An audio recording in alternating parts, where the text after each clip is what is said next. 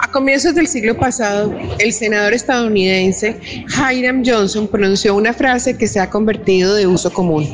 Cuando empieza una guerra, la primera víctima es la verdad. Hace más de un mes, un grupo de vándalos y de criminales de peligrosa condición siguieron instrucciones precisas para desestabilizar al gobierno nacional y por el mismo camino llevarse por delante la democracia colombiana le declaró la guerra al Estado Social de Derecho que rige en nuestro país. Desde que comenzaron los bloqueos acompañados de acciones terroristas en distintas ciudades, un grupo de políticos de extrema izquierda, valiéndose de la inmediatez que permiten las redes sociales, empezaron a crear una falsa realidad sobre lo que está empezando a suceder en Colombia. La fuerza pública ha sido cruelmente agredida por unos criminales que como se ha podido establecer reciben jugosas sumas de dinero cuyo origen aún no se ha podido determinar. Además de los ataques contra su integridad, nuestros policías, muchos de ellos, han perdido la vida. Empezaron a ser mostrados como despiadados, violadores de derechos humanos. Un plan que ha sido ideado y puesto en marcha por Gustavo Bolívar. Algunos compañeros del Centro Democrático tomamos la decisión de viajar a Estados Unidos con el fin de contar la verdad de lo que realmente está sucediendo en Colombia. Empezamos por decir las cosas tal como son.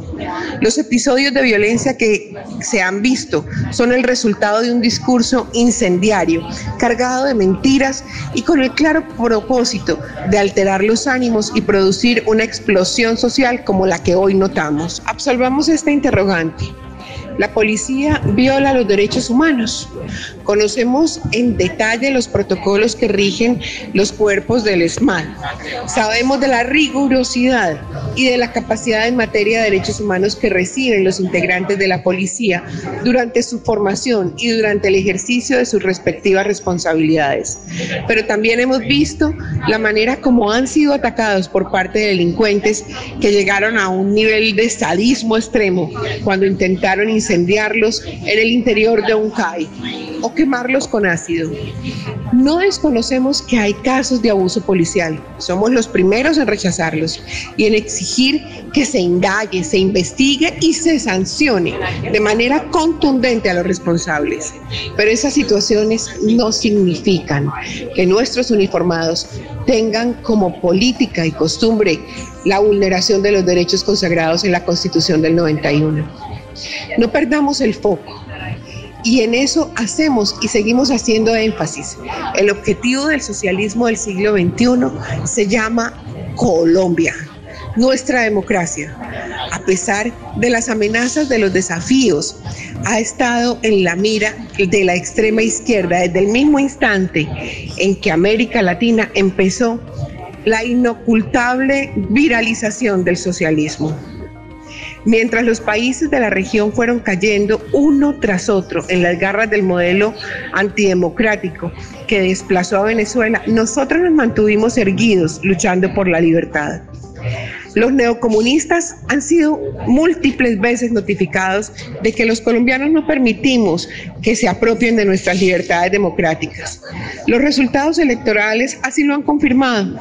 Conscientes de esa dificultad real, han acudido a la violencia pensando que la sociedad se deja intimidar fácilmente. ¿Cuánto se nota que no conocen el talante del pueblo colombiano? Que no olviden que como nación hemos podido enfrentar todo tipo de amenazas, de violentos, de agresores, y siempre hemos salido adelante. Y esta vez, donde la extrema izquierda ha montado un discurso falaz, en el que las víctimas somos la, somos la realidad, somos la mayoría de los colombianos. Colombia es digna y no se rinde ante la acción despiadada de unos rufianes. Ese es el mensaje que hemos transmitido en Estados Unidos y que debemos repetir en todos los escenarios nacionales e internacionales posibles. Colombia, estoy contigo.